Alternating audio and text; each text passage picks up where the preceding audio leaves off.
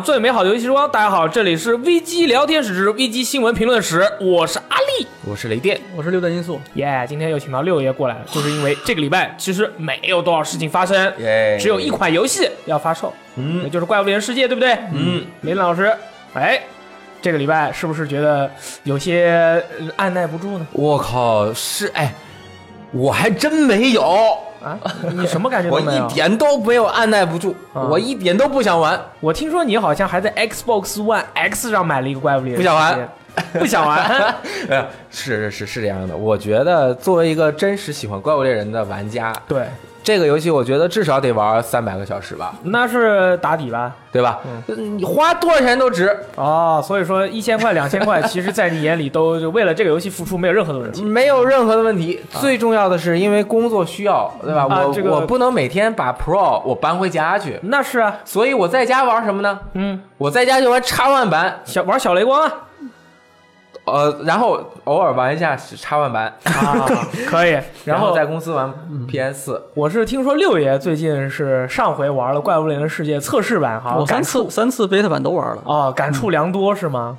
嗯，我因为之前没怎么玩过，哦就 PSP 上的那个二 G 之后，二 G 我也只玩了大概几个小时吧。啊，那就是稍微感受了一下这种狩猎的感我觉。完全是新猎人，对，因为之前那个时候我喜欢的动作游戏可能还跟这个怪物猎人的这个类型差的还是有点多。哦，那个时候喜欢什么样？那个时候比较喜欢的动作游戏是像比如鬼泣啊，哦或者是比如可能一起就女女忍、你啊忍这一类的，这么凶呢或者忍龙这一类的游戏，对。然后现在感觉这个怪物猎人，我现在玩这个世界这个 beta 版，感觉有一点像那天跟雷电说，有一点像像魂啊。嗯，对对，有一点那种感觉，是是是啊这个就是它是相对来说看看起来更真实一些。不说那个武器的重量啊就是这个看起来会比较逼真一些，没有那种很复杂的或者特别花哨的联机。对。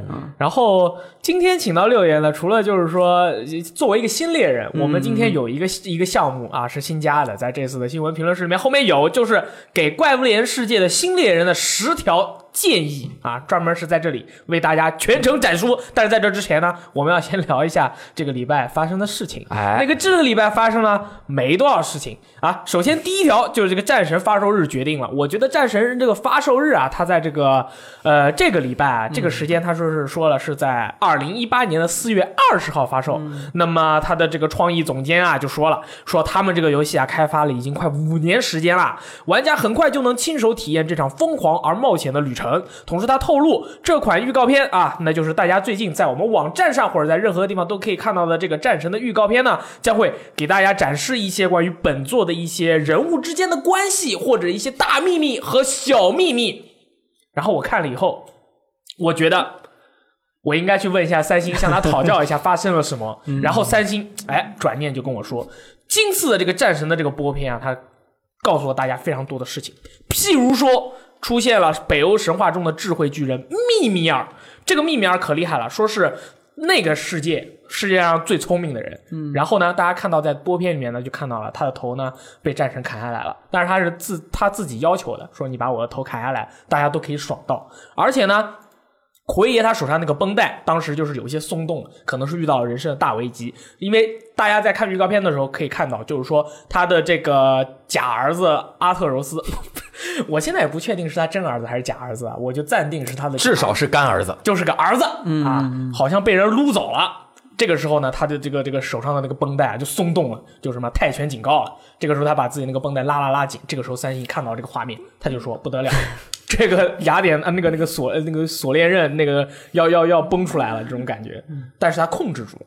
其实我倒觉得他那个视频的那几个镜头的顺序不一定是，嗯，很可能不是一个一个顺序排列的，它是几个镜头插在一起的。你像刚才他他在这个就是缠这个手腕上的这个这个绷带的时候，那个镜头，我觉得很可能是一个比较早的镜头啊，不是后期的，就是发生很多比如说阿特柔斯被掳走之后，嗯，不是那个时候出现的，我猜啊，有可能是更早一点。对，或者是上面有纹了一个他最心爱的女人的纹身在那个绷带下面，大家把它缠紧，不要让别的那个朋友看到啊，这个就是暴露出他这个老婆的真实身份啊。除此之外呢，奎爷在这次的这个预告片中啊，还说了一个令人非常惊讶的一个话。我这个是在我们之前玩过的一个战神的这个朋友里面啊，我是无法想象奎爷会说出这样一句话。啊他是这么说，他说：“力量来自于指了指阿特柔斯的心，然后说，但是你要完全发挥力量的真实实力，需要使用自律才能发挥。然后，而且还表示杀神是不会有好结果的。哦，consequences。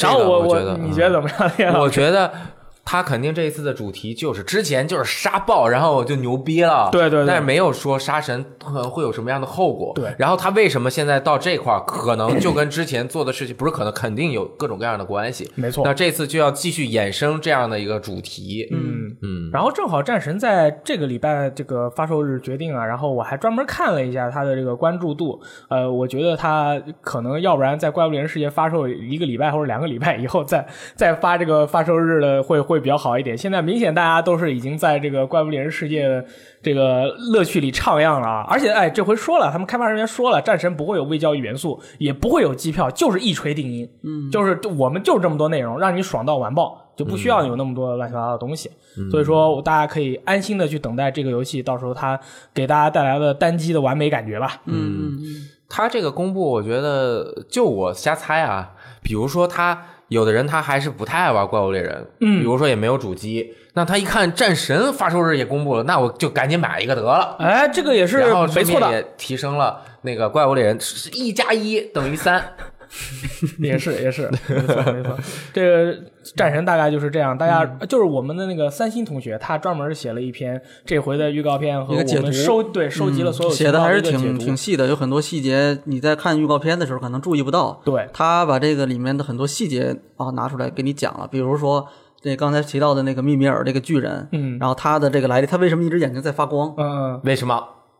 那是以前他有一些故事，对他的一些背景，对他因为他是复制人。对，是 sorry sorry，怪我怪我，这我觉得这预告片看的虽然不知道在说什么，但是感觉很厉害，很凶很凶。和之前的那个战战神完全不一样。对，你看奎爷很悲伤，我感觉他特别特别悲伤，很像那个 Joe，嗯，我估计他哎，对对对，这个是不是有点儿啊？我觉得很我觉得很像。我也是你看他讲话的那个语气、表达的方式，然后包括你看他跟那个神态也很像说说话的时候，你看你你武器的力量来自于哪里？来自于这里。再指一对下，但是你要控制好武器是靠哪里？是靠这里。discipline，嗯对对，就讲话的方式都是已经非常的这个这种柔和，比较语气比较柔和，也比较隐晦这种感觉。对，所以说还我我就在考虑，其实他不是之前说杀神是有这个代价的？consequences，对我这感觉应该那个词，我觉得更它应该是接近就是报应的那个意思。对对，就是报应，因果报应，它所以说不是单纯的结果。对你不可能，就是可能意思就是说，比如说他们那个阿林匹奥林匹斯山里面神都被他杀完了，然后外神入侵直接占领，这个就没人保护他们的疆土了嘛，然后他就能只能流浪到别的地方去了。或者比如说神的力量都没了，所有神的力量都下降了，然啊后人就开始可以和神打了。哎，你说到这个，这回在预告片里面啊，那个战神带着他儿子的时候，遇到了一帮山贼，哎就那帮山贼的态度啊非常的嚣张，看见没有？人类人类敌人。你如果遇到一个强者，你敢把剑放在肩上，这样哎耍几个剑花拿下来吗？对不对？他们根本不知道战那个奎有多强，而且他儿子还跟奎爷说说你这个你有杀过比他还要大的东西吗？然后这个玩家就在下面我们那个新闻下面回了好几张图，这是你爸二里面杀的，大概有 大概有三十米，这是你爸三杀的，大概有三百米，然后就是这种，然后他儿子旁边是一个黑人那个问号，嗯，那种表情。啊，非常的有意思。总之就是，哎，反正已经开始预购了，大家到那个 PSN 商店去买就行了，没有任何的问题啊。下一件事儿，这个厉害了，上一个战神的发售日四月二十号，狙击任天堂硬核。没有的，不存在的。下下一件事还是索尼狙击任天堂是什么呢？PlayStation 啊，它准备跟 GameStop 旗下的好兄弟 ThinkGeek 啊一起合作制作一个叫做 Totaku 的小手办，三月二十三号发售，是正面狙击那个任天堂的 Amiibo。狙击应该说不上。怎么不能狙击？必须狙击！刚刚那个，我觉得就跟我之前说，他那个发售日就是狙击嘛就是卯着人家一起的，硬核是一起，绝对是。绝对是你像我之前还发了个微博，我就说他不公布发售日是有是很多游戏不公布发售日，也许还能留一手，除了。避免让玩家说你怎么公了又延期啊？然后就是我游戏早做完了，对对我就是在一个合适的时间要发挥它最大的力量。对，观众朋友们，有一件事你们一定要知道，就是在这个游戏行业有两个战术非常重要，一个一个是定价策略，一个是发售日定期策略。这两个东西是很多游戏开发商的那个法宝。当然，日本一没啥，就是很多这个小工作室没有用，大工作厂商，你这个游戏的发售日非常的重要。所以说，你看，首先 PlayStation 使用这个三月二十三号发售的，譬如说《血缘诅咒的猎人》，啪啦啪啦啪啦的啪啦啪啦啪，战士中的奎爷。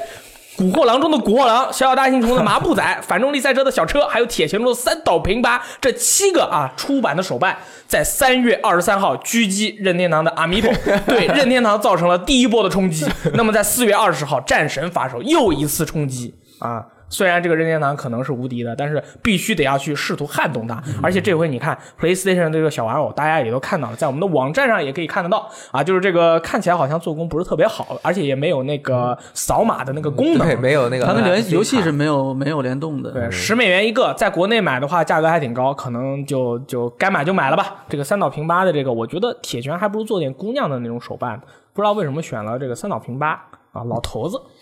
这个啊，就是一个小周边因为我觉得它它是面向西方的玩家的，对对不是面向你像这种小东西，日本的做的数量种类丰富的多，对然后而且也也细致的多，对，在美国的话，有有一有一大部分的玩家，他在玩游戏的同时，他经常会去那个当地的游戏店买游戏嘛。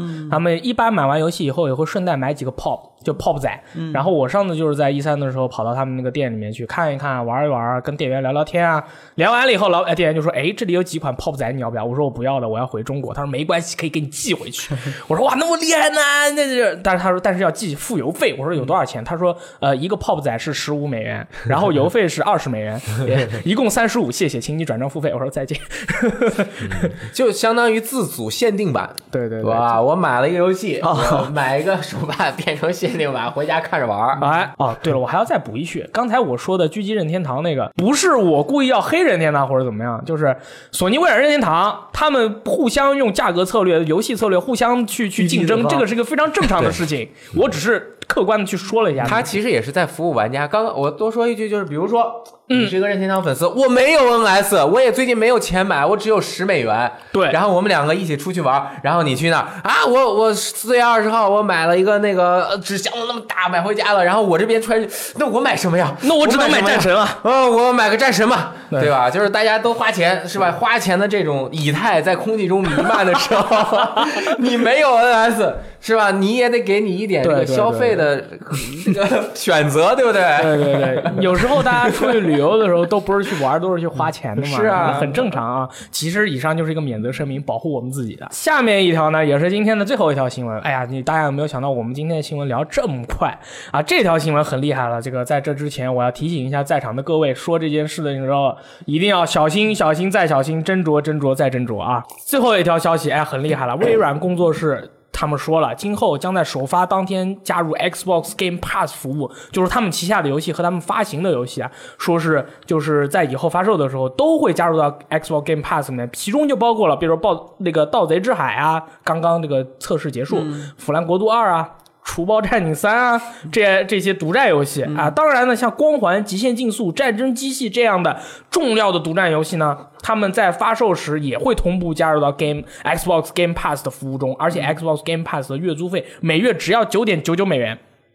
这个东西的意义，我从最浅层次的方式哎跟大家说一下，就是什么呢？就是如果你是一个学生党，你买了一台 Xbox，那么从你买 Xbox 的这一天开始到这一年结束，你一年只需要花三百多人民币，你就可以一张盘子姐对格，，就可以玩到 Xbox 上几乎所有的应该玩到的游戏。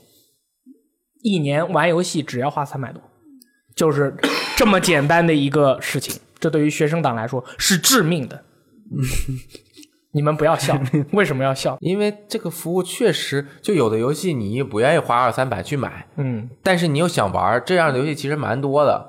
那你这个服务确确实实的是服务，或者是让很多人爽到，这个毫无争议。嗯然后他不断的扩大这个阵容，我真是想不到他怎么能够真的是把这些游戏他不卖钱了吗？这个有一个我要跟大家这个追加一下的新闻、啊，就是我最近呢，我我一直也是一个玩光玩五的 boy，、然后这个游戏呢里面有大量的这个付费交易内容，嗯，然后在不管是战区啊，还是在这个枪林弹雨的模式里面，都是挺重要的一个东西。啊，玩过这个极限竞速的那个雷电老师应该也知道，这个游戏它在本体收费的同时，它里面加入了很多的这个交易因素，它可以说是微软的第一方的这些独占游戏，它都是从现在开始，或者从现在开始，大家能大家能明显的感受到，它是朝着服务型游戏的方向发展有一。些服务型游戏的元素吧，在里面。对现在还说不上是完全的服务型游对戏，。所以说像微软的这些独占游戏发售当天马上就不卖五十九点九九了，你只要买 XGP，你就可以爽到。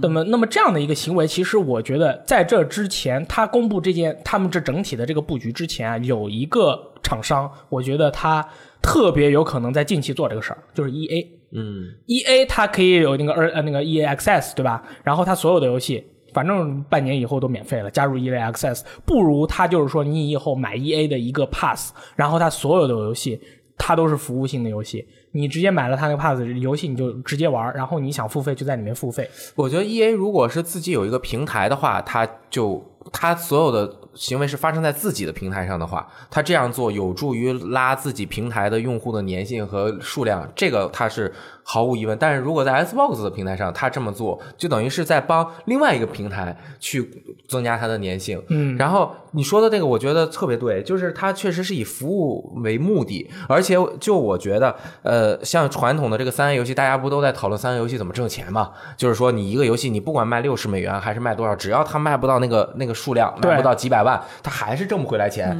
那是不是真的这种一次性付费的这个方式确实要改变呢？嗯，那是不是大家发现会员其实是更粘着、更有有利于那个一个正更更更适合未来的一个平台的生态？你比如说像我们知道的，以前大家想到的数字付费是什么？那个，比如说音乐，那就是你买一首歌、一张专辑的付费的一个一个一个一个东西嘛。然后，但是你买了之后你就一直拥有了。但是现在后来他们发现，在国内还是以会员制更合适。嗯，我我这个当然他也有单卖的专辑，不多。对对对但是更多的是我只要是一个会员，我所有会员的歌我都可以听了。我这个租子交给你之后，你去拿那个平台方拿这个钱去买更上方的版权。然后这样子，会员同时增加了平台的活跃度，反而是现在用户的时间、用户的活跃度是更值钱的，嗯，是不是这样的考虑？他就说，那我这些游戏，如果他成为我 XGP 的会员，那他以后就是我这一年所有的游戏，他都会在我这上面玩。对，那我这个平台用户数多了，我还愁什么呀？对，是吧其实你这件事儿从两个角度考虑吧，因为你首先你比如站在你站在玩家立场考虑，那我只要愿意牺牲，比如说我愿意可以晚玩一会儿，我不用非我第一时间一定要玩这些游戏，那我可以选择这个方式。嗯而且现在他也说了，我第一方的游戏也会加入进来，而且是第一时间会加进来。嗯那其实对玩家来说，这个诱惑就挺多的了。嗯我可以用比较少的投入玩尽可能多的游戏。其实嗯我的这他的这个理解是好处是在这里。对，你以微软的角度来说，它这一代啊，这一代它跟那个 PS 四比的话，它的这个普及量或者说装机量是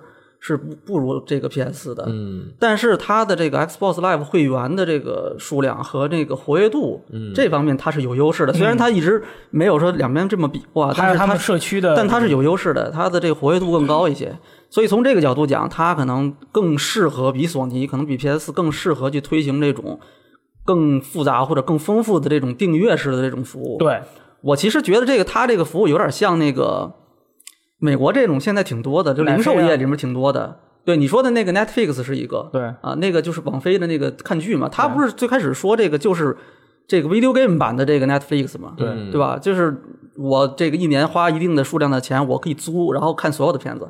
啊。然后我觉我其实觉得最开始他说到这个时候，我想到的那个美国的那个好多那个呃零售业里面，像你比如说 Costco 那种那种大型的那种连锁超市，嗯，它就是什么呢？会员制，会员制，然后它商品可以以特别低廉的价格提供给你。哦，那会员是要收费的，那当然，会员是要收费的了。就你你买它的会员，按月或者按季或者按年去购买这个会员，完之后你可以定期收到它的各种打折推送，然后你去买东西，它有很多很低的折扣。哦就有些东西是非常非常便宜，就比如说一些，当然那个是日用品啊，消费品多一些。但是你因为你每天都要买呀，你经常要去买，这样的话你就划算了啊。它其实相比来说，就是你去成核算这个成本的时候，你会发现它的那个东西是不挣钱的，它是赔钱的。嗯，但是最后人家的这个财报你会发现啊，人家是盈利的，因为它从这个会员的这个部分的收入里面已经有足够的这个利润去补贴它的这个零售方面的这种亏损，所以说实际上最后它是挣钱的。嗯，然后对于玩家来说，他们是需要想要看到的是这个服务对他带来的这个比较近期的一些好处。然后我们可以看一下，就是近期的好处，就是譬如说将来将要发售的三款游戏《盗贼之海》《腐烂国度二》和《除暴战警三》，他们肯定是作为这他们这个新变化以后的一个手打的几款产品，呃，将会为玩家带来。然后呃，《除暴战警三》这个除暴战警三什么时候啊这这个很神秘啊，这个游戏不知道还能不能做出来。然后《腐烂国度二》和《盗贼之海》都是非常强大的，能够调动起这个玩家之间合作和口耳相传主效果主。要它是玩联机的游戏，对对，一个游戏。然后这样的话，确实，然后光环或者极限竞速、战争机器这些游戏的话，他们还是不知道什么时候新作能出了，就是刚都刚卖的都刚卖了。对，所以说整体的一个情况，我反正知道这些这条消息的时候，我现在下面说的是仅代表我个人的意见，就是我当时知道这条消息的时候，我在玩《刺客信条：起源》，然后我说，呃，微软这不行啊，我要有微软股票，我直接全部卖掉，嗯，因为他这个他这个情况就是相当于说是已经意识到自己的颓势，而且可能将来也不会有太大的一个变化，因为它这个整体的这个一个业务的转移，它没有有一个很非常实际的一个就是怎么说呢，一个盈利的点在哪里？就是你本身可以保证你的这个成本，比如五十九点九九，你一个一个就卖出去了，但这回你这一订阅哦，当然有可能是这样的，它这个游戏在发售当天，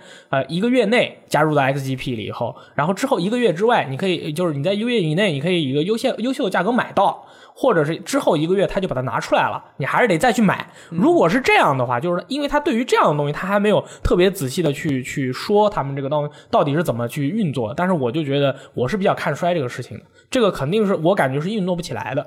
我是觉得，因为你需要有巨大的玩家的那个那个人群去帮你把这个事顶起来。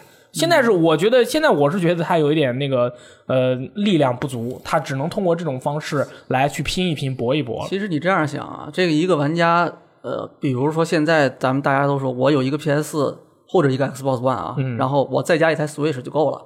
其实主要原因是大家觉得，你看这就是这个两个类型的游戏机，它代表了不同的这种玩游戏的需求嘛，对吧？那玩家在玩这个游戏的时候，他肯定要面临一个选择，我是选哪个版本？是 PS 版还是 Xbox One 版？嗯啊，这个类型的游戏我肯定要面临这个选择。那很可能在这方面，可能 Xbox One 没有那么多的优势。那我没有办法让玩家去在关键的时刻去买我最想卖的那个游戏，那怎么办呢？我觉得这可能是一个解决方式，就是我这样的话，我给你提供另外一种。另外一种价值，嗯就这一年里，你你在任何时候都可以去玩大量的游戏，它有非常多，嗯哎，那这种东西是可能它是一个持续的行为，比如一年的时间里面，你都有享受这种这种特权，但是有一个是在关键时刻去买你想要的那个游戏。对，但是有一个有一个巨大的一个问题，也是我在最近玩一些手游的时候总结出来一个道理，就是呃也其实很多人都知道了，就是免费的东西，它势必会在里面加入很多想办法赚钱的东西。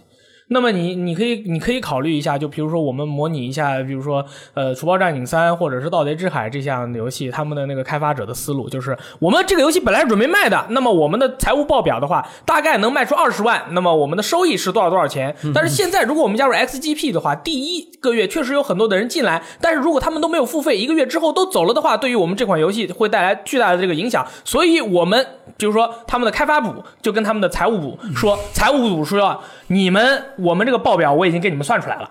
你这个游戏里面必须得加内容，就是加这种付费的东西。那那个开发组就说我不爱加，那说你必须得加，你不加不行。然后说这个游戏已经开发了大概好几年的时间了，如果这个时候让你去加的时候，你你这个游戏它本身的品质会不会受到影响？而且大家都知道，现在一个游戏上面写着“免费”两个字，它就相当于是等同于我这个里面会有无数的让玩家不能享受到的内容，你必须付额外的费才能够享受到的东西。那如果是这样的话，那对于玩家来说，他们一开始就算哪怕他没有玩这个游戏，他们已经会有一个先入为主的思路，就是啊，这个游戏是免费玩到的，我觉得里面就很危险。你觉得有没有这种可能性？我我我其实觉得它还是有门槛儿的，有门槛你再仔细算一下它那个价格，嗯你单买一个游戏六十美元，然后你一个月要付十美元，嗯，你付六个月你就买了一个游戏，你又付六个月，然后你不付了，你这之前玩的游戏你就玩不了了。玩不了。如果是一个单人游戏的话，那你赚到了。但是你看，其实现在越来越少的游戏是纯单人游戏了。嗯，你进去之后，就像光环、像 Forza、像什么，你都是要持续的里面去玩，不停的升级。你像现在主打的呃《盗贼之海》呃那个《腐烂国度二》，这两个明显就是多人一起玩的。一直玩的。你一直玩的，你你如果哈，我就是说你不想玩剩下的一百个游戏，那你买这个服务就业玩这几个游戏的话，那你亏了呀，哦，是啊，对吧？嗯但是但是如果你看到我我靠里面那么多的阵容，那你绝对不亏。作为一个玩家来说是绝对不亏的。其实我觉得它这个东西，我购买它的前提就是我一定得玩很多游戏。对我一定就跟吃自助餐一样，对你要是今天不太饿。那这儿有一个自助餐，三百块可以吃各种大海鲜，爽到。然后如果今天不太饿，你要单点我就不太敢吃啊，了。对，但是但是边上那个你单点，你可能也要吃一百多，嗯但是反正就是你这其实就是看你自己个人的一个承受能力，嗯，当然它一定会更超值，绝对会更超值，那就是看你有没有那么多时间玩，它绝对不是适合所有人。如果你这你这一年你当时想了，我可能就玩两个游戏，那你就不如就直接买了，然后你就没有必要买这个买这个 Xbox Xbox Game Pass。但是如果你游戏时间很多，你又想玩各种各样的游戏，那 Xbox Game Pass 绝对是你最好的选择。它毫无疑问，就算你要单买游戏，这个你也一定要买啊！里面真的是特别特别多游戏，想玩什么玩什么。而且我记得，如果你买了这个 Game Pass 的话，会以超优质的价格去购买这些，对永久获得这些你想要的游戏。是的，是的。哦那如果是这样的话，哦它应该是百分之二十折扣吧？哦，对，那如果是这样的话，这个服务其实是很无敌的呀。但是百分之二十折扣，你就算只有一个月的话，你也已经交了十美元了嗯，啊！你买就买了呗，哦，而且游戏本身也会打折。我感觉他们就是现在肯定会算好微软请了一个经济学家，他们把这个里面的东西都已经算好，让玩家觉得自己赚到。其实他们里面有很多很多这个办法。他这个商业模式就是盈利的模式，它一定是经过精密的核算的。对至少比如说，也许我可能是定下来这个目标，他不是要在第一年就要挣多少钱。对，嗯但是人家人家的这个目标很可能是五年甚至十年，嗯，而且就是刚才我说的，他把这种游戏的行为变成了一个长期的一个依赖性的东西。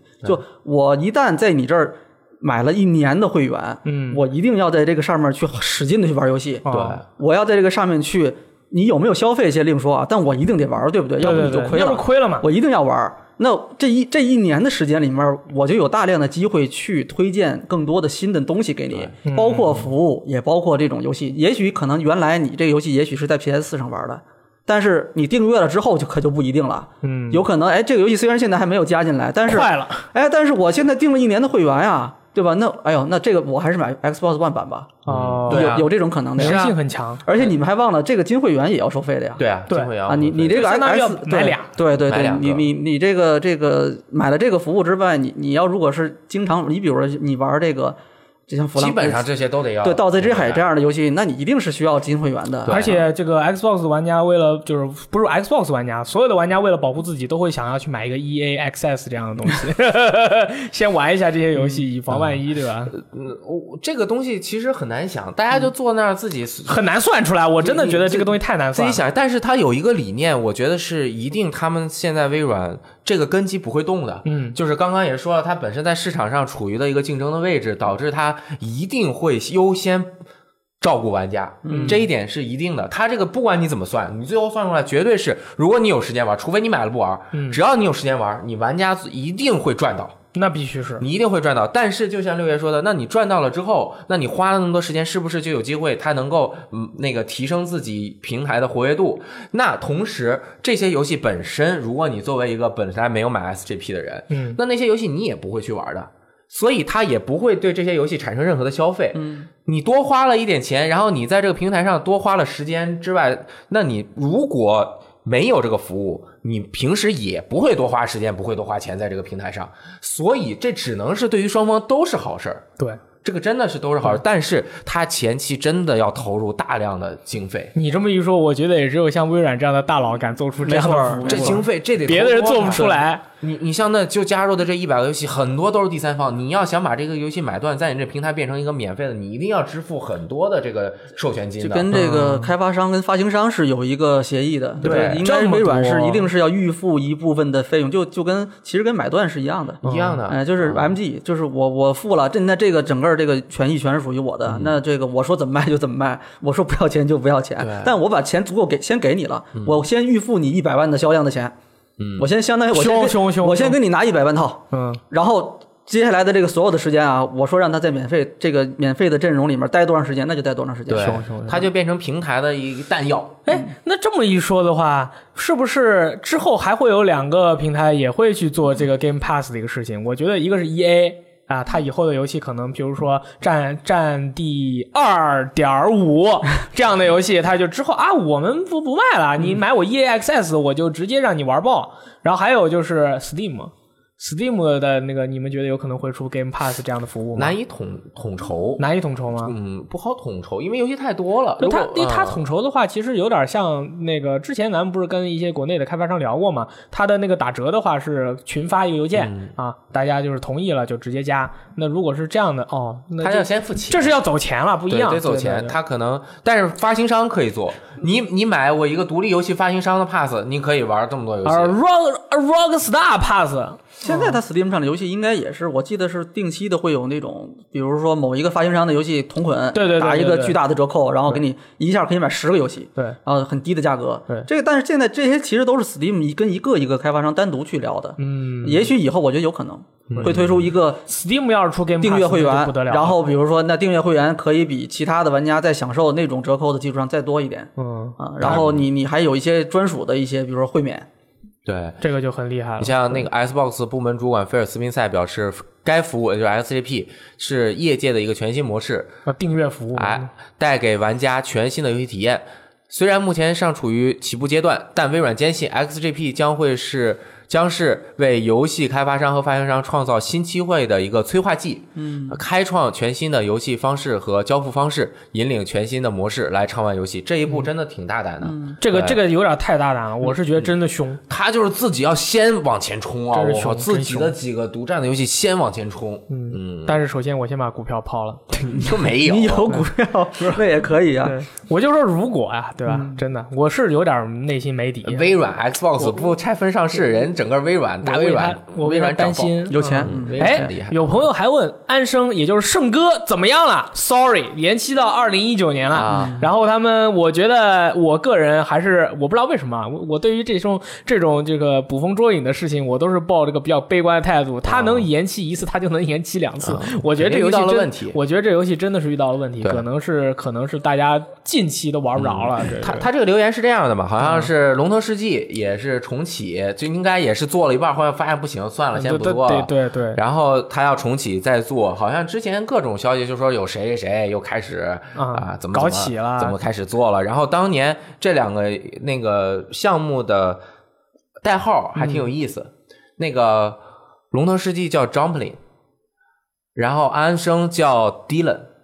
那不是这是啥意思呢？Janis Joplin 和 Bob Dylan，嗯，两位啊，怎么又是 Bob Dylan？那 Dylan 那绝对就是 Bob Dylan 啊，Yeah，啊，然后两个音乐巨巨匠啊哦，六七十年代音乐巨匠，这这有什么联系吗？有什么联系呢？就是他们都是六七六七十年代就是摇滚运动不是，我是说，就是他起的这个代号跟这个游戏项目有什么联系吗？没什么联系哦，我知道，因为这两个游戏的开发非常的 rock，啊，对，就是要不一样，要有反抗精神，你这么说也对，要跟你们现在三 A 的游戏不一样。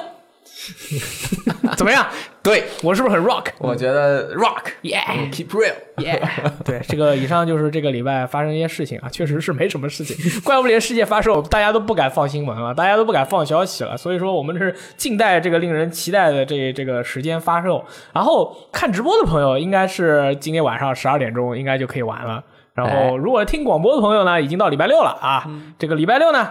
我专门还为你们准备在礼拜六可以收听的内容，哎就是作为怪物猎人世界的真正新手玩者啊，这个是针对新手玩家的。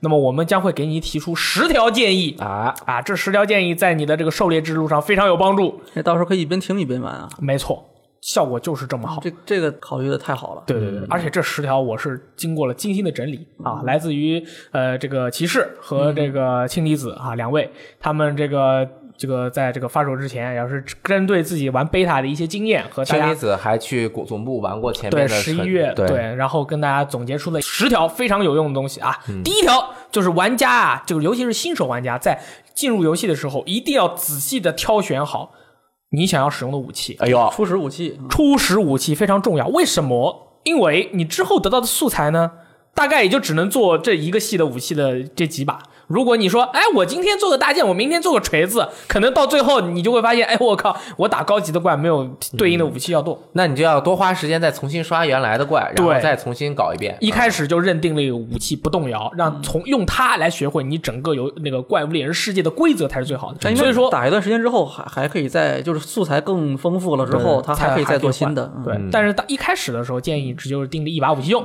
雷电老师有没有什么建议啊？初始武器，新手可以用的，就像像那个六爷这样的，嗯，刚刚是说正常的情况，就是一般玩家选一个武器，你就算中途换的话，你是新手，那你肯定你还是不如你原来这个用了十个小时的好。对对对对对。但是如果你发现你真的打不过，该换了。该换就是还是换，因为很多武器它的整个的游玩方式是整个和那个就就体系不一样，你的整个进攻思路不一样，节奏也不一样，然后每个人适适适应的武器也不同，不一样。就包括比如说有的人他就是射击射得准，那就是用这个用那个。然后如果我个人推荐的话，个人推荐啊，首先我觉呃我会推荐大家用长枪，长枪啊，对，反而我是会推荐大家用长枪那。为什么好像用用这个的武器的人多吗？因为长枪在系列历史上面是非常难的一个武器，啊，啊？因为原来长枪节奏非常呃节奏快，但是需要有掌握节奏。你要把控那个节奏，不像大剑，比如说我砍一下我就跑，我再找找准机会我就跑，再砍一下，这个就是。呃，你这个运动力比较高，但是长枪你一旦出枪之后，在原来的时候你移动力非常的低，在最刚开始你只能后跳三次，又没有防反，你戳完了之后什么时候防御啊？反正打点又非常的精确？那如果这么说，新手用啊，根本用不来啊！先先说原来哈，原来打点精确就是你一戳，你就只能戳到那个小线上面，而其他的箭都是啪啪啪胡挥，对吧？胡挥还行，就是你随便一挥就能打到别人长枪不一样。但是这一次大家如果玩过贝塔的话，你会发现长枪的行动力非常的好，同时它的防反在三代开始的防反有一个大幅的改变，就是你在任何一次突刺之后都可以接防反。哇哦，这样就没有原来二次突刺之后的一个二则，就是你要么出三次，你要么就是你第三次是要防反，要么你突完三次之后你就不能防了。但是这一次你不管任何时候，你都可以瞬间接上你的防反，那不是无敌了吗？非常的无敌。同这是不是时，像太刀的那个间切斩？哎，但是它那个防反是你要防对那个角度，同时你防反的过程中再按一下叉，它能够进入一个那个消费体力槽，就是耐力槽，消费耐力槽的一个蓝盾的状态。这个状态的防御性能更强，同时当你防了之后，你再反击输出也要比你平时刺要高，然后你这个还可以转向，转向刺还可以跳起来刺。所以就是你在任何一次攻击之后都可以进行防御的话，，任何一次攻击都可以任何一次防御攻击之后都可以进行防反，这个安全度非常的高。哦，原来的防反在没有蓝盾超强防反之前，你防反只有两种，要么就是啪啪，就是你一下，然后你能刺出去；要么就是你在这边怼怼着，你就不能怂了，你就只只能一直怼怼怼，等到几秒钟时 C 时间过了之后，你就自动回开。那你一回开，别人把你打打飞了，你也没辙。但是这一次你在嘟嘟嘟怼的时候，你可以任何时候摁叉进入一个这个防御，并且再次取消。那么好用啊！它的节奏就变得，我我觉得这个这个长枪有点无敌了。啊，就是非常的稳，就是如果你掌握了《怪物猎人世界》的节奏之后，这个游戏适合玩黑魂的玩家，玩黑魂就是黑魂就有用盾有盾的玩家是吧？适合有啊盾的，这个特别的好，因为比片手剑还厉害。因为片手剑你也是要砍完才能那个，你要滚一下怎么样？对对对它的这个防御度非常的。就是金金刚金刚护体一样，再加上那个 Rock Steady 什么什么那叫什么来着？不动不动的斗篷啊，对吧？就简直就跟龙这个来回互相戳。嗯但是这个武器最大的一个问题也是在这儿啊，如果你没有成为一个这个武器的高手的话，嗯，你的输出有点低，哦对吧？我们那天玩也看到，他戳一下就是十几二十，他就是进入蓝盾之后再戳，它需要梆梆梆三次操作才能进入蓝盾戳出去，它也要花好几秒的时间，它一下也就四五十，戳到弱点五十多。就是如在贝塔的那个数值里面，人家盾斧哐一个吧唧拱好几百，然后冲枪啪上完了之后几下打完了 三百，对对对，但是那个输出三百没那么多了，就是你你就是一套嘛，100就是对对对呃啪，然后全发，然后再加一个那个呃那个夯夯龙装，再加一个龙击炮，就是好几百对。但是这个就是你经常性的可以持续的输出，嗯，所以但是对于新手玩家来说，如果不追求时间的话，我就慢慢打，慢慢耗，我着什么急？所以我觉得长枪这次反而适合很多人可以尝试一下，如果喜欢用盾的话我，我理解是不是这个武器的生存的概率会高一些？啊生存性高。嗯，生存概率高。六爷怎么样？心动了吗？嗯，因为我我 beta 版我只用了，我最开始一直是用太刀，就前四个 boss 都比较不是很难嘛，我都是用太刀，我觉得太刀很不错，很帅。OK，但是用的过程中，我发现有一个问题，就是它那个它几个一个首先是间切斩，我总掌握不好那个时机，嗯所以这个对这个操作的要求还是有点高。然后还有就是它的那个呃大招，就是那个对他叫这个叫什么来着？跳起来一刀两断斩，对，反正就是这个很帅。嗯，但是有一个问题就是它这个回报啊不是特别稳定，因为也是因为我这个操作没有那么好啊，就是起跳之后你落下的这个点你控制的得是比较恰当才行，否则你可能会砍不到。或者说砍到的那个位置不好，就你没有那么高的伤害。但是你你要牺牲的可是一个这个一个这个气槽槽，要牺牲一层气槽的，这是第一个，而且还有一个跳起来的时候把握不好时间，有有可能会还被还会被怪打到。嗯我就打那个灭尽龙的时候，就经常 我一飞起来，被击落。我一飞起来，灭尽龙一抖翅膀我就掉下去了。啊，这我想起来这招叫什么？我们这个叫叫灯笼剑，灯笼一刀两断灯笼剑，因为你要蹬着他的背上去，然后龙剑而。且他出这个突，就是这个出这个这个招的之前的那一突刺那一下，也经常突不到，打不到突不到就起不来。嗯，然后所以我打灭尽龙，我用太刀打了好长时间就没打过去。那最后是怎么打过去的呢？最后我就。因为我其其他武器也都没有用过呀，然后我就看咱们那个大家就是网站发的那个各种武器的挑战的视频嘛，然后我就看，我挑一个我觉得最简单的，我看我是我能不能过，嗯，然后我挑了大剑，过了，大剑不可能过吧？大剑可以啊，我那个我看视频，我就看了好多遍视频，然后我把这个出招表出招表大概看了一下，嗯。我发现这个人在这个游戏里面几乎，因为那个大剑是三角跟圈儿两个剑去出招嘛，对吧？嗯。我发现那个人就从来没有用过圈他只是用这个三角对。蓄力、蓄力、蓄力斩。啊，对，然后他中间会用过一个那个，就是在那个在在这个蓄力过程中，他可以用尖撞，用尖撞之后可以取消，取消之后，但是你下一次再蓄力的时候是其实是下一阶段的蓄力了，对，所以它可以很快就到那个真蓄力斩。第三次，真蓄力斩的那个位置，如果砍的好的话，你看他那个视频里演示那个六分钟的那个，就是他那个每一每一次真蓄力斩打出去的都特别合适，嗯，就很快，就是伤害就非常高。我打的没有那么准，但是呢，我也过了，我这是最后大概十十四分钟的时候过的。哇，六爷你拿大剑过我当时是一直想拿大剑过，都过不了。然后我最后得出结论，这个游戏想拿大剑过，像我都过不去，就我认识的人肯定没有人能过去。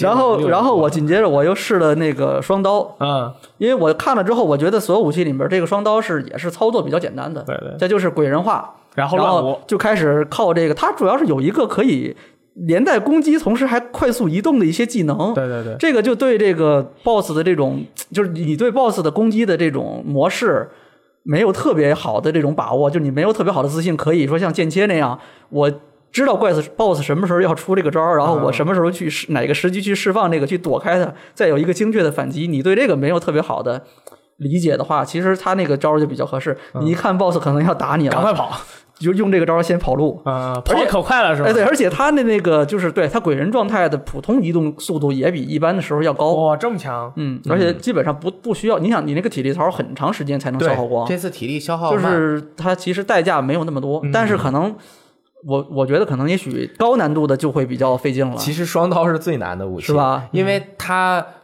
一旦进入战斗状态之后，它很难从攻击状态转换成躲避或者防守状态。嗯当你打的爽了之后，很容易就被 爽的就死了，就被就被被打死了高叫而死。这个游戏有一个很有意思的事儿，就是你觉得你攻击的越快，你越不适合和同样攻击快的怪打。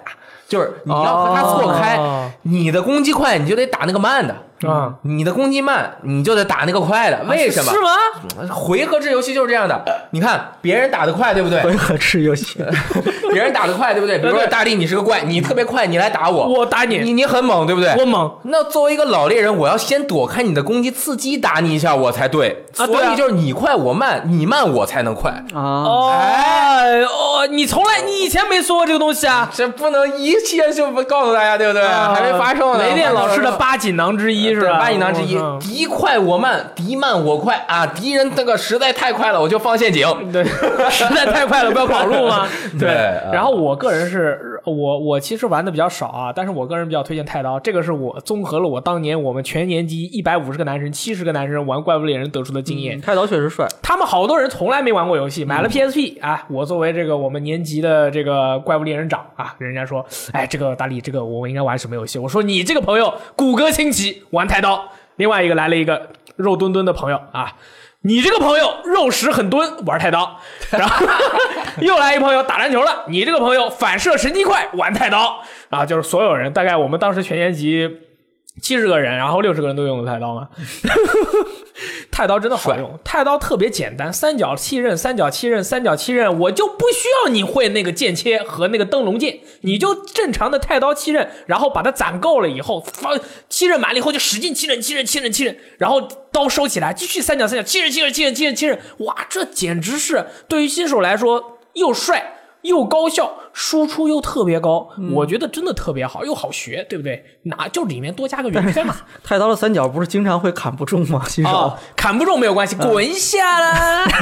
大剑的圈儿是最容易那那真跟黑魂一样啊了，对对对砍一招躲一下，对，所以说 这个是比较推荐给大家，我个人啊，个人的一个想法。我我觉得太刀适合喜欢玩鬼泣和忍龙的玩家。啊，那是啊，然后就是什么，别人打你滚开之后立马要攻击，同时你要对你这个三次七刃斩最后一个那个七刃大回旋斩收刀的那一下的那个判定的位置一定要非常的准确。哦但是对于新手玩家来说不容易斩到。你斩不到人，你连就是你那个白黄红三段嘛，你可以用袈裟斩啊。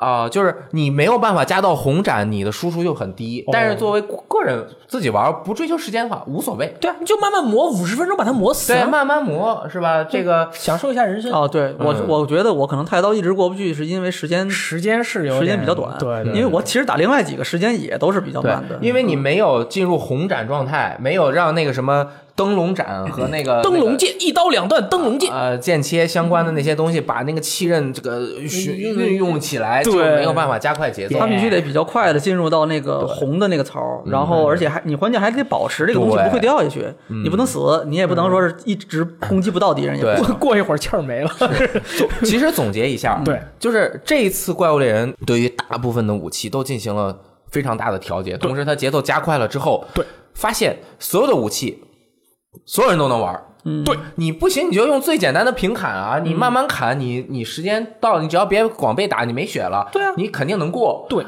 但是你要想玩的好，每一个武器又给了你非常大的潜能，所以我觉得用用户就是选一个，你要是玩传统日式动作游戏那种狂砍打 combo 的，就用太刀类斩斧，嗯，对吧？如果你是玩黑魂等等，或者是反应比较慢的，硬汉呃，不，这不是硬汉，就是像我这样的老年人，哦，是吗？Sorry，就是使用一些带盾的。如果你是真大处，就用变形系武器，硬汉还有这个呃弩啊、弓啊这种叫 technique 武器。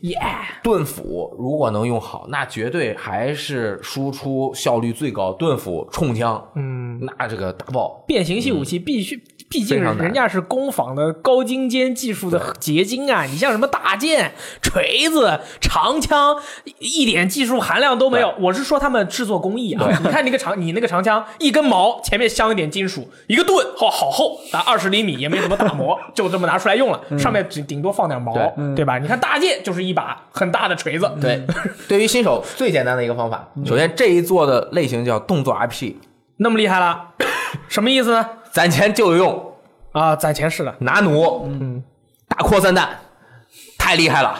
那是啊，啊，带那个多收集，弄点扩散弹，把所有龙都炸死。我我我不建议，我不建议，一发扩散弹很贵的，大家在贝塔里面花那个都不要钱，你自己去玩的时候，一发扩散弹，扩散龙鱼加一个大龙骨，加起来有好几千块钱了。但是如果你总也打不过的话，嗯然后你每次上去又耗药啊什么的，对对对，啊哎，所以这是第二条对于这个新手玩家的一个很重要的事情啊，就是你如果不知道这个武器的操作怎么做的时候呢，和自己的屋里的猫对话，可以进入训练场熟悉各种武器的操作和连招，而且啊，他还有那个出招表可以给你看嘞，就这么开心。除此之外，第三条对于新手的建议非常的厉害啊，这个很厉害很厉害了，是这样的，即便是进入狩猎地图后，也可以随时在营地帐篷内换装备，哇哦，从仓库中补充道具，什么意思？这简直是革命性的进化。以前我们打怪物猎人啊，一把大剑走天涯，十个怪回复要记，十个回复药，一共二十个药。再带十个蜂蜜，实在打不过了，就带十个蜂蜜，当地捡点药草做 当当地做回复药剂。那这次怪物猎人呢？大家如果都弹药都打空了，以前打空就完蛋了嘛，你最多在地上捡点东西。这次不一样了，回家斗帐篷里面，你你比如说九十九个回复药，你是是口袋里带十个，吃完了回去再拿十个，所以说这简直了。而且你譬如说用大剑砍这个某个龙，哦，他可以把所有箱子里的东西往里往包里装啊，好像是这样。这一次装不了，对一次装不了。有上限的。对。哦是，但是我就是随时回去都能拿，对啊对啊，对对对你打完了十个 G，然后你再回去拿十个 G，对对。这么厉害，对啊，就咱们以前对于自己的要求不是十个 G 十个回复药打，就是这条龙必须得死，不然就是我们死，因为没药了，打不过。那用太刀砍死他，打我就吃血，回去拿药啊。对，然后你这个武器也是，比如说哇，你去带了个锤子，发现哇，这大哥你第一次遇到他，哇，这跑这么快，这锤子打不着，回到仓库里面换把大剑，太刀过来砍他这么厉害啊！但是我其实有点怂啊，这个是不是真的是哦可以回去补充道具？如果可以的话，就是爽到，大能回能回据点吗？就回你的帐篷，不是据点，就是回回帐篷，就是回帐帐篷篷就是你你有不是咱们贝塔版里有啊，你啊箱子什么的都有啊，你还可以吃饭。那我有一百个密钥，我无限密钥啊。对啊对啊，就是这样，你就回去拿嘛，嗯，那说明这个游戏的难度转移了，它不好玩，它不卡大家的药了好。玩了，就跟暗黑三一样，不需要带血瓶了，啊，不是，就是它不再限制你要去捡血瓶，或者是考你那个血瓶的上限了。咱们以前就是口袋里两二十瓶药，就这样，打完就完了。打，完就完蛋了，你就没办法，你当地采点东西喽。那这个这么厉害，对哦，你的木鸡哦，给你木鸡啊。对呀、我觉得你看怎么样？不知道吧？哇十条塞厉害哪怕是你这种高手都不知道，对不对？对对对下面第四条，哇，这条更厉害了。在没有战斗的时候，随从猫，也就是你的爱撸猫啊，会在场景中自动收集各种素材，不需要玩家指示。战斗中，玩家可以通过道具栏指示随从猫使用特定的招式啊！哎，不知道吧？还能指挥猫发招。对，比如说你已经陷入人生大危机了，然后你就点选它的那个状态栏，然后选择一个什么那个吸引呐、诱惑呀，可能估计不就不打你了。它那个猫的那个装备里面，猫看猫的装备的时候，它有一有一项是可能是就算它没有说明啊，但我估计就是特殊道具吧。那个 beta 版里可以选三样，一个是那个一个就是那个闪光弹一样的东西，对，你需要劈它，然后它会爆炸，然后劈就会把龙闪到。还有一个是那个回复项的一个东西，就是猫会对它会抱着那个虫子飞过来给你加血。对，然后还有一个是一个盾，那它是可以嘲讽。对嘲讽猫会你你只要点那个东西之后，就发动这个你指挥猫发动这个技能，那个猫会用盾嘲讽怪太厉害了！你就可以在后面疯狂的给它消啊，对你就可以背后打它。以前猎猫发不发招全看心情机的 全看性格。这人就是小星一斤，然后就是永远不会打大怪，然后什么爱回复的或者什么爱扔爆弹的，这次就是看来可以手动了。我没想到吧？还有。厉害炸啊，了！这个其实没什么。这个新手玩家在玩这个游戏的时候啊，你如果在场景里面看到了蜂蜜，一定要收集，因为这个东西是拿来合成回复药剂的必备素材。嗯也就是说你，你这个看到蜂蜜绝对不能放过。回复药剂是大回复是吧？对，就是大回复药。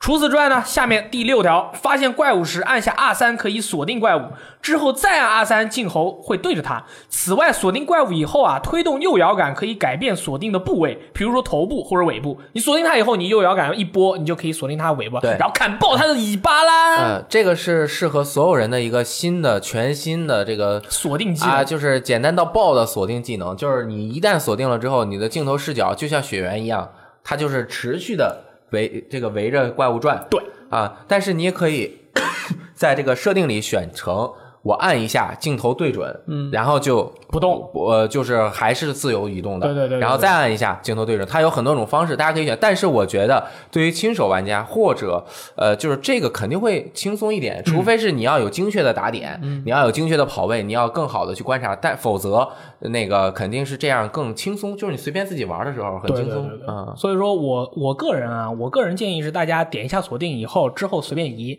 不要让它永久都是锁定啊在怪身上。对对对。有时候那个怪整个人哇飞过来以后，你就在他的裆部，然后他然后他还在动，你整个镜头就哒哒哒哒哒哒哒，人不晕我都晕了，嗯，对吧？这个到时候大家记得到设置里面去改一下这个视角，改到你自己习惯的这个位置。对，这个第七条，把怪物打入濒死状态后，怪物走动时会一瘸一拐的，此时它会大概率选择回到巢穴休息恢复，追着他，别让他安心睡觉回血。这个我们以前啊玩 PSP 的时候，给怪物睡觉的时候开过插件，看他那个回血量，哇，速度极快。他那个躺下以后，我估计是以每每秒钟百分之二的血在回，嗯，所以说我当时看那个我开插件，这个大哥五千血，然后还打了还剩两九百，然后开始睡觉九百一千一千二一千五，哇，回这么快，所以说。但是它会回到一定限制，它就他就他就起来了对对对，不但是回满对，不能回满，但是也不爽。但是这是，譬如说你还有五个药，嗯，你你这个打起来，这个就陷入大危机了，对不对？所以说这个大家一定要注意，要打断他这个睡觉的这种感觉。当怪物进入濒死状态时，这是第八条。可以使用落穴、麻痹陷阱，再把怪物吸引到陷阱中困住它，然后对怪物使用捕获用麻醉弹，也就是用来捕捉怪物的。讨伐类任务中使用捕获也算任务成功，而且捕获的怪物获得的素材更多。捕获的怪物获得的素材更多。我我当时在二 G 的时候，他们说捕获得的多，然后我一直都不是很相信，所以说我从来都是砍死。啊第九条。怪物对陷阱是有抗性的，同一种陷阱多次使用效果只会越来越差，异常状态也是同理。此外，不同的怪物对不同的陷阱和异常状态抗性也不同。大多数情况下，当怪物处处于疲惫期时，陷陷阱效果都会大大延长。啊，这个是大家在狩猎的时候一定要注意啊！这个怪物它的这个这个，你譬如说先把它陷入这个中毒的这种状态啊，或者是让它觉得没什么 power，它会站着原地不动，这个时候它在中陷阱啊，这个时间就更长了，你可以有更多的时间发挥。然后你遇到什么古龙啊，这古龙很厉害的，毕竟叫 Elder Ones 嘛，放地上放陷阱它就飞过去了，就算踩上去也不会有任何的感觉。所以说大家在狩猎之前一定要看清楚这个大佬是普通的龙还是古龙。如果是古龙，他们每个人都会有自己的绝技。但是他们统一的绝技就是不吃陷阱。这个我也仔细的研究了一下你。又研究了，哎，这个大家玩那个第第三次测试是不是灭尽龙不吃陷阱，对不对？。对但是那个青蛙的毒会把它陷麻痹，对，所以说这个青蛙才是怪物猎人世界里面最强的麻痹青蛙。最强的生是它是物麻痹，一定会麻是吧？对，就是它在里面待一小会儿就麻了。它就是有一个长槽，它咯咯咯咯咯就开始麻了，我觉得这个不合理。不合理了。我陷阱里放一个青蛙，我麻它不行吗？那就是青蛙麻它了，跟陷阱还是没有关系啊。对，但是为什么我的陷阱不是用青蛙做的？我们要研究一下。嗯，对，古龙陷阱专门放青蛙为。什么不能把那个青蛙带走呢？哦，对哦，就是说你在合成陷阱的时候，把青拿青蛙做原材料，然后做成青蛙陷阱，啊 那也行啊。你你怎么那么厉害呢？厉害爆啊，对，还有一个还有一个事儿，我不知道在怪物猎人世界里面它有没有可能是真的，就是我还没试过，就是呃有些会钻地的龙嘛，会从地里面钻出来，然后你把陷阱放在那个地上，它如果正好在陷阱下面从那个下面钻出来的话，你那个陷阱会被怼怼爆掉。你那个陷阱就废了。对但在怪物猎人世界里，我我好像没有试过有谁能把我的陷阱怼爆的。它这个每个龙的状态不一样，有的不中什么麻线，不中落穴啊，都有可能。比如说钻地的怪，一般不中落穴。对，啊然后这个第十条，哎，这第十条很多玩过 beta 的朋友都根本没有试过，也不知道是什么呢？就是那个弹弹弓啊，发射器啊，这个可以对准这个地图上的一个叫气虫的东西，使用圆圈就可以使用钩索，啊，呜呜的荡来荡去。这个气虫在地图上是一只会动的、闪着黄光的像花儿一样的东西，通常在高处出现。譬如说，玩家，哎，你这个在跑着的时候，下面有一条龙，你突然看到你头上绽放了一朵菊花，是黄色的。你就对它把这个弹弓啊对准它，按圆圈就嘣儿，你就可以弹过去，然后从空中就是一个落下的掌法，打爆魁啊！贝塔版里有这个生物吗？哎，很神秘，对不对？见过哦，我们那天在测试的时候哦都有看到哦。我没注意到。对，你看，很多人都母鸡了。对，这投射器这次是非常大的一个改变，能够投各种各样的相关的东西，包括原来的染色那个染色玉不是没有染色玉了，染色玉大变变成这个嗯手这个引导虫了，嗯就是什么音爆弹啊、闪光弹啊，还有这次加了特别多像什么灭龙石啊，灭龙石、火弹，火弹在那个测试里还有 bug。对地上捡的那些东西是吧？啊，对，捡的东西塞到那里面，然后头爆啊，这么个，而且你看他其实扒那个墙往上爬的时候，也要用投射器抓一下，对可以加速，可以。加速你看以前那个猎人多差呀，都是拿手扔，哎呦，扔也扔不远，而且都是朝脸冲着哪儿往哪儿扔，特别硬。这次用了这个弹弓以后，想打哪里打哪里，打到哪里哪里亮。嗯，喜欢的朋友点一波订阅，不迷路。对，谢。以上呢就是我们在为大家带来的这个，作为一个新手的怪物猎人，在进入怪物猎人世界的时候，你需要注意的十件事。希望之前的这些事情有能帮助到大家。我觉得雷电老师是不是有学到一些？哇，太厉害了！那个仓库是不是就无敌了？真的无敌了，说明这次这个节奏真的，它整个游戏的设计理念都要改变了。对对它之前是要先你你要比更稳一点，你不能乱打，你乱打没有血了，你打不过了。那这一次可能就是在节奏上面，真的就是在节奏上面的一个感觉，可能是，我觉得也许应该是通过其他方式来调整游戏的难度吧。对比如说怪，嗯，我觉得这次的这个怪感这次的觉都特别敏捷。这次的正式版的怪都很厉害的，大家玩了以后就知道了啊，很死起来很快的。呃，然后这个最后啊，是我们的读编往来环节啊。哎这个最近有很多调皮的朋友啊，给我们回复了很多这个有趣的内容。对哎，这个首先是关于这个上个礼拜新闻啊，任天堂硬核公布了这些新闻，有些朋友说了啊，这个叫做 Uverload 的朋友，他说：“我觉得遥控车那个可以 DIY 成激斗战车。激斗战车是什么？激斗战车是现在日本小朋友常玩的 DIY 拼装对战玩具，性质有点像暴旋陀螺。”自己可以给那个遥控车加装各种直板武器，然后和对手的车放在一个圈里，谁把谁推出去就胜利了。又或者 DIY 升级版指向扑，还有就是自己做直板模型的话，最需要下功夫的是纸模的各个折位的虚线切割，不同角度的折位需要不同程度的切割，虚线切得太宽容易软掉，太细又有可能折不到需要的角度。虚线切割也有很多不同形状，有些有点状形，有断线型。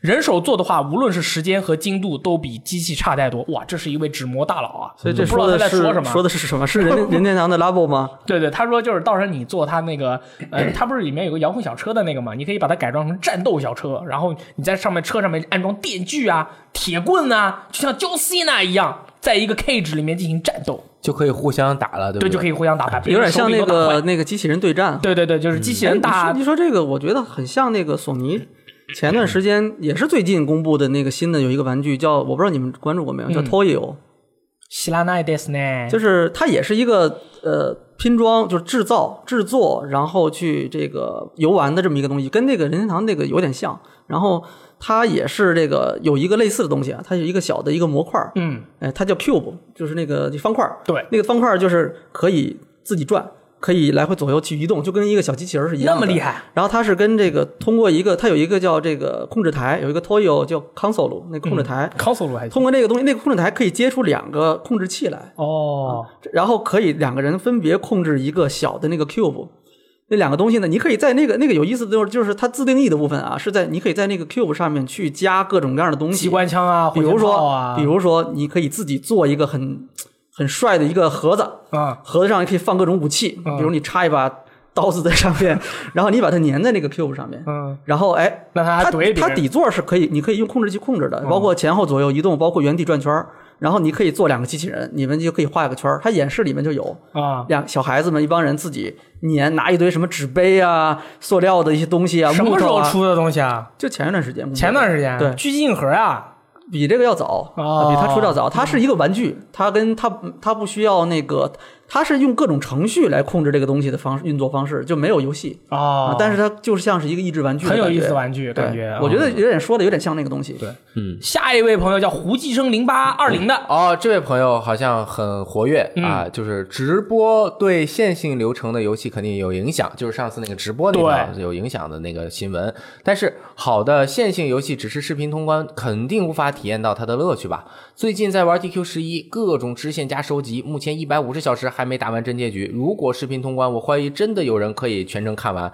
如果只是视频通关一周目，那这个游戏的乐趣根本无法体验了吧？直播还是作为选择游戏参考比较合适。嗯，其实 DQ 十一这种，你要真的花一百五十个小时去看，你还真不如自己玩呢，那必须啊！是吧？你这对吧？真的有人看 DQ 看一百五十个小时的这个视频，把它直直播通关的吗？不知道哎，我好像没有看见有直播 DQ 的。哦，大家都知道这个 DQ 川菜直播 DQ 对哦，这么厉害呢？对他直播 DQ，他是给那个他没语音嘛，他就给每个人配音，哦，那这个也挺有意思的呀。对他把支线全打完，他还好吗？呃，他还好啊，就每天打主线，然后配音，好 啊，就是给女的配男音，给男的配女音，是吧？不知道。嗯，下一位朋友在宇宙另一头一定有喵说，对于直播那部分，雷利分析的很好，不过。直播对剧情游戏的积极影响还有一点，就是会促进单机游戏的推广。很多人从没接触过主机游戏，但看了直播会觉得很有意思，就会自己买主机，可能不会再玩他看过的游戏，但是会买其他游戏玩。这个确实，很多玩家就是经常给我们留言时就说，因为你们玩了这个游戏，或者因为你们天天在这儿什么爆啊之类的，然后他就买了这个 PS 四或者 S，发现好玩的不得了，再也不跟以前的朋友说话了，自己天天在家玩游戏，然后还交到了很多网络上的虚拟的朋友，非常的充实，非常的开心。无法评论。我我倒觉得，我倒觉得直播很容易被坑到。就比如说，你看直播看别人打血缘啊、魂啊这类的动作游戏，你觉得啊太菜了，这个 BOSS 好简单，啊，然后你自己上去打，发现我为什么 为什么敌人一直在打我呀？嗯为什么我看别人打，这敌人一直都不还手啊？一直在他在打别人。啊打那么好的主播的，应该是看那个打的差的，对看打的差的。你像我那个看我这样的，你像那个血缘里面那个黑兽嘛，那个那个坟场里面的那个黑兽，嗯我从来不知道这大哥是怎么打人的的。啊，我从来没见过过去就照着头，我上去就是转，然后晕，掏，站起来转，掏，晕，我都不知道这是大哥是什么攻击放电的那个吗？啊？对雷兽，对，雷雷兽是吧那个雷兽和黑兽，我都从来不我都不知道他们是什么招，他从来就没有让他们出过招。对，下一位朋友叫做丽楠陷入了大危机啊！这位朋友他的这个回复的内容里面有一些我不是很喜欢的东西，所以我念的时候就会比较敷衍。他说：“请问叉 One 叉玩家在美国怎么玩三星的中文语音版？搜来搜去都是 PS 港服国服的消息，难道又是 PS 中文版独占？”他说的是什么呀？哦，《三国无双八》。还有最近帮女友买了 NS 的《奥德赛》，呵，才知道相处了四年的女友原来是 FC 时代的大佬。呵 二 D 关卡女朋友的一通操作让我看得懵逼，不过她不会使用右摇杆，3 D 画面不会转视角，又让我看得很焦躁。幸好听了给女生安利游戏的那一期，学到很多，懂得了如何和游戏小白进行和谐的交流。现在和女朋友的感情变得更好了，感谢危机探，感谢大家。这就是在晒晒女朋友呗。对这个你你跟我们聊就聊游戏好吧，你不要这个这这说了五句话，里面出现的女友就出现了四五次，这个没什么意思对吧？是不好。这可能是他的生活吧，可能不自觉的。嗯，小心点啊！到时候发售了，看看港版有没有中文。对，你在美国也能买到港版的游戏的。对啊我在英国虽然买不到，但是我觉得美国肯定能买到。你直接切到港服就买了。哦，对啊，对啊扫扫数字版嘛对，很强这很强样你要等等看看看看港服有没有中文。好，没问题啊啊，该买了啊。下面一个叫 Tekken Man 的朋友，他说：“我是铁拳男。首先感谢大力和 VGTime Apps 的工作人员帮我解决了海外华人注册的问题。这位大佬好像是在波兰、啊娶了一个外国的老婆，生了很多小孩。啊，下次节目里应该宣传一波那个电子邮件，好让更多想注册账号、但是没有国内手机的朋友加入进来。这次首先是支持下大力，在听了大力说的电台节目以后，我已经路转粉了。没想到当年和我们一起在欧洲玩游戏的小弟弟，现在已经变成了业内大佬了。我不是大佬，真为你能坚持梦想而感到高兴。有机会在上海聚聚，带我们一起录音啊！哈哈，说下这次。拉博的感觉就是硬核的感觉，Switch 加折纸版玩法可能是让现在孩子回归手工的一个方法。如果像节目里说的，将来能出一个自己能编译的软件来充分发挥折纸，甚至乐高、HD 震动、红外线感应，加 Switch 屏幕和触摸屏这几个元素，相信一定会创造出非常有意思的作品。这就好像当年星际和魔兽的自定义地图，地球上所有的玩家的想象力绝对是比游戏制作者要丰富的。最后想问一下 VGTime 有没有粉丝群呐、非常想认识雷电老师和其他几位编辑，加油！铁拳敬上。我加油之后来一局铁拳，是啊，这个大哥当年在那个论坛里可火了，就是晒自己跟自己外国老婆的照片，然后哇，大家都说哇你好厉害哦，跟跟哦，就是这种。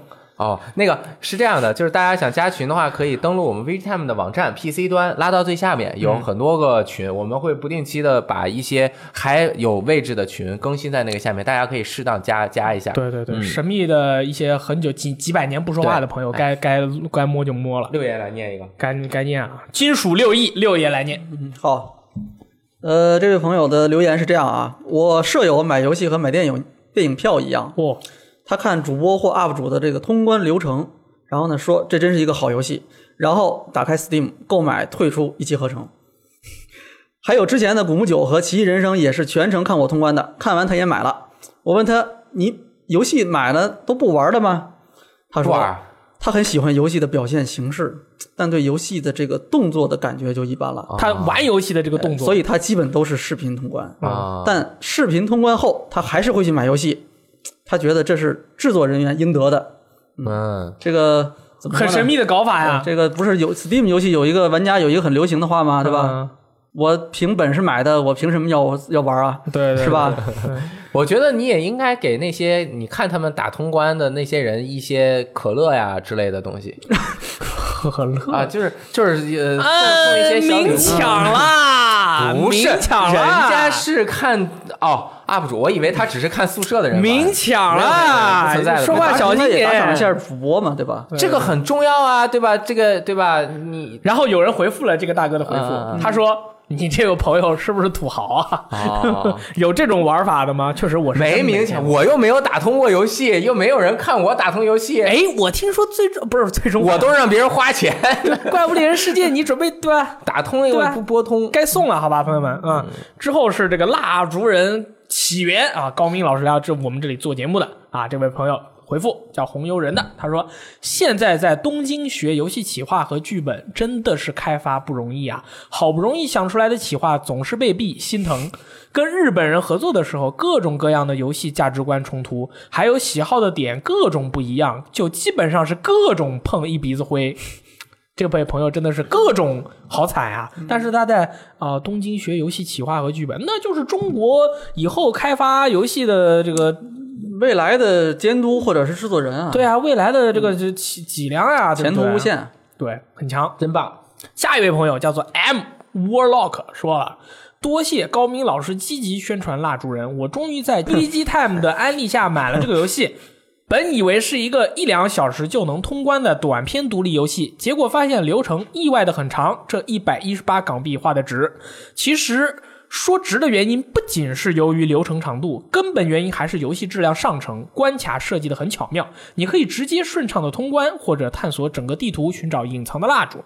游戏一开始就给我带来了惊艳的感觉，每一个小关都有新元素，使得蜡烛人在流程长度与重复度之间获得了很好的平衡。每天玩一两关可以保持很高的新鲜度啊！这位朋友应该是通关了，确实好玩。嗯，帮我接两句呗，我这个嗓子很疼。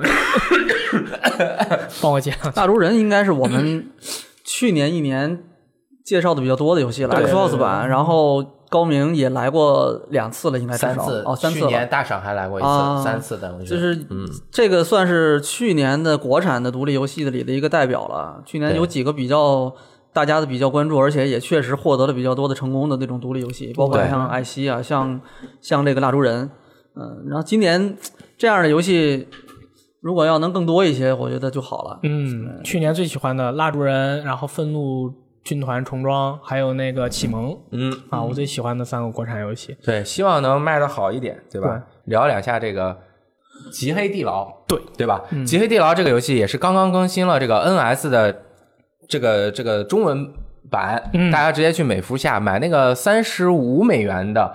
带 DLC 两个 DLC 的版本能便宜百分之十，便宜几美元。然后这个是包含了和现在 Steam 版的内容基本上是一致的。然后玩起来，它你用 NS 可以直接触控操作，对，也可以用所有的都用手柄的操作，但是手柄的操作稍微有一点复杂，你需要了解一下，就是包括你怎么摁，摁哪一个，怎么看，这个都特就是有点复杂，包括这个怎么看地图啊，什么什么的，它这个游戏的信息量很大，信息量非常大。它但是你如果拿在手上，你去点也可以，但是因为它屏幕里面的内容蛮多的，你点也不是那么容易，尤其是因为点击不是悬停，嗯这一点很重要。就是在你打开它这个里面之后，如果你去点的话，你你一点你就直接把它取，就是你比如说技能，我一点我就取消了嘛，我再一点就装上了，你就不能像鼠标一样，我滑上去看一下。所以呃，按键操作大家可以去适应一下，然后适应了之后玩起来也不会很慢。那没有玩过这个游戏的朋友，可以给大家简单讲一下这个游戏，因为我虽然不是这个游戏玩很多，但是我已经呃初步的。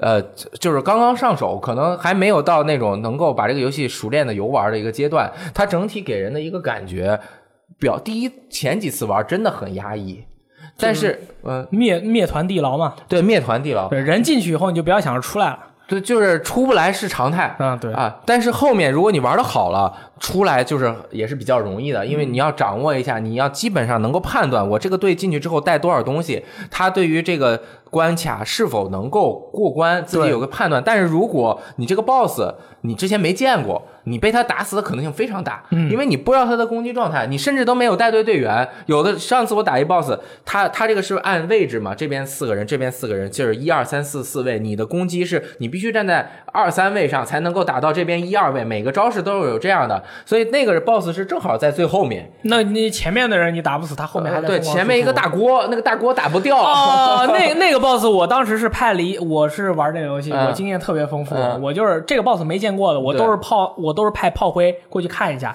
对。打到 boss 的位置，然后我退出，然后我再带我的主力队上去打他。哎，死了就死。了。了然后这个游戏，我觉得它在更新了这么多版本之后，整个游戏的平衡性反而有出了点问题。啊，是什么？就是加入了那个什么 crimson，就是那个血的那个东西之后，对对就是有的人很多人觉得有点复杂，因为就是一旦你这个人中血了呀，你那个人左下角有一个小图标，你一不喝血他就疯。然后你还要随身带着血，哦就是你他在这个每个地图有一个感染值，他出来那个人，你把他打死之后捡了那个血瓶，然后你要带身上，然后他那血一旦空了，你要给他吃，要么他就疯了去打别人啊什么，但是他吃了之后，他好像还有一些自身的 buff 能够变强一点，反正就是各种各样的相关的东西，而且 DLC 里面还加了很多新角色、新。新的职业是吗？对，有一个职，平时这些职业，大家这个游戏最大的一个特点不就是你如果那个压力很大，就是别人打你，你会长压力，在黑里面走会长压力，然后你不知道为什么也会长压力，然后你就在得病了还会长压力对，，不知道为什么就长压力，然后压力满了，第一槽满了，你就会变成什么折磨啊、什么疯了呀、那种啊它是状态。它是有一个考验，有可能是好的，有可能是不好的，对你如果突破考验，你这个人就很厉害，然后第二次再满了之后，你就就直接挂了你就就基本上就没什么，戏了。三只就降为零了。但是他这次新加的一个那个就是受虐狂，这是什么东西？他拿的那个武器就是一个鞭子，那鞭子鞭子上面是那个就是刺就是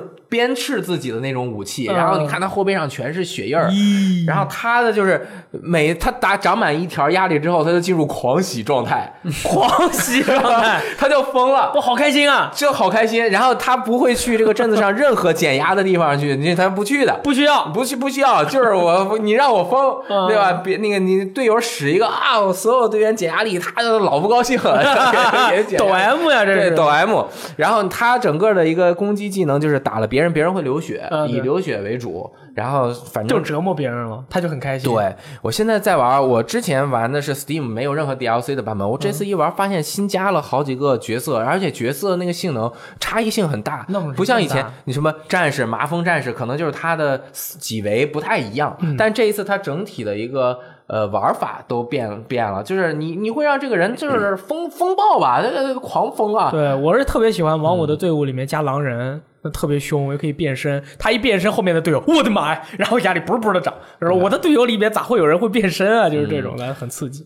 我没玩过，是 roguelike roguelike 类的游戏吗？呃，有一些 roguelike 是地下城是地下城那个回合制战略游戏。对他把很多 roguelike 的元素加进去，就是你死了你就要认死，然后你这个呃死了就没了，也死了就没了不能复活。对，它这个整个游戏里面所有的你的这些士兵，它全部都是一个消耗品，它就跟别的游戏里面的呃钱一样。嗯所以说这个游戏里面你要去想办法消耗的是你的士兵，然后你要保存的是你的钱，嗯而不是像别的游戏里面是想办法消耗钱来保存你的士兵。对啊，就是整体它还是一个压力蛮大，而且需要自己慢慢一点点去学习的。别人怎么跟你说，就给你讲这游戏怎么怎么玩，你其实没有什么可能性学会你。就进去一玩你就知道了。就是你想办法要想办法，就是能够在地牢里面先求生个几轮，你大概就知道这个游戏是怎么回事儿，然后把档删掉，重新开始。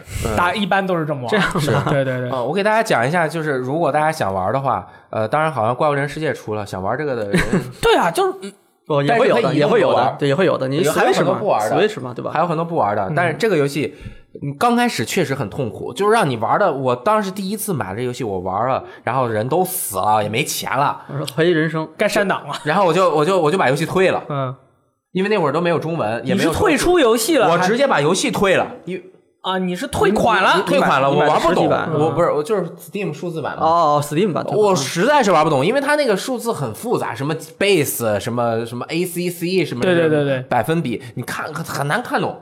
后来我又那别人都说好玩，尤其是 Martin 哥 Martin 那有一次他讲他最喜欢的那一年是这个《极黑地牢》嘛，我说这个游戏应应该该玩了可以，而且现在玩的人很多，我又尝试了一下，终于学会了，第二次玩，然后再玩，然后队伍又死了，然后就就又不玩了。你要改变心态啊？没改变心态，还没有改变心态就又不。玩了，然后又过了很多时间，我说我那个黑魂通关了，我这个厉害了，你要来复仇了？啊，复仇了，其实还没什么用。然后，但是这一次我就更加的小心来筹备我的每一个角色，同时我要抱着一个心态，就是角色死了就死了，他该死但是你主努力培养的那些角色，你一定要小心，嗯，因为你在他们身上花了很多钱，而一些炮灰角色死就死了，他们就是。你在这个游戏里的知识和你对整个每一个地图和每一个怪物对战方法的认知和对某一些特殊情况，就像解数学题一样，你你这个失你这个失败的这个试验是非常必要的。你不失败的实验，你永远都找不到正确的解法。所以，当我找到了这个结果之后，我我我就是心情好了一点。同时，你队伍的搭配，我我掌握了技巧，就是你一定要有人回血的。那是很重要。这个很重要，但是初期你不知道哪个角色是回血的，哪一个角色的回血技能好用，你也不知道，所以就很难。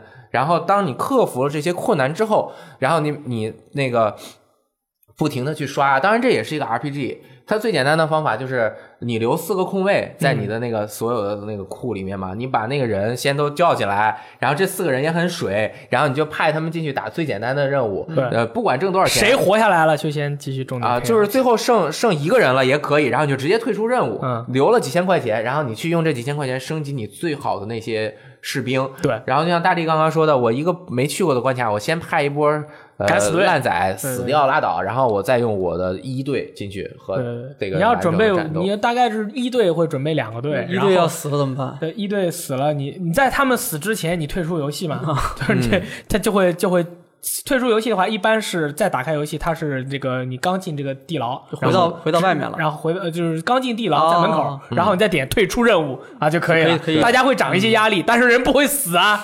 然后我任何的敢死队，然后我是我是这样的，就是优胜劣汰，非常的斯巴达。我先派一队进去，派一队进去以后活下来的人，如果他的精神状态还不错就留着；如果这个人活下来了，精神状态不行，直接开除。然后你这是养蛊吗？对对对对，就是活下来的人啊，这个人还不错，放到预备队里。然后这个我们还有这个预备二队的考验，把他们几个几个活下来的人都放一起进去，然后出来以后，谁压力还不错，或者谁在最后那三值考验里面变得勇敢了，哇，这个人进一队，就是别的人全全全全都是这个开除，这样的，就是一般都是这样的一个优胜劣汰的一个操作。，然后很多人也问这个 DLC 怎么什么什么情况？它其实是扩充了这个游戏，从一开始就会扩充，哦。然后会把这个整个游戏的系统有有一些改变，包括我刚刚说的那些改变。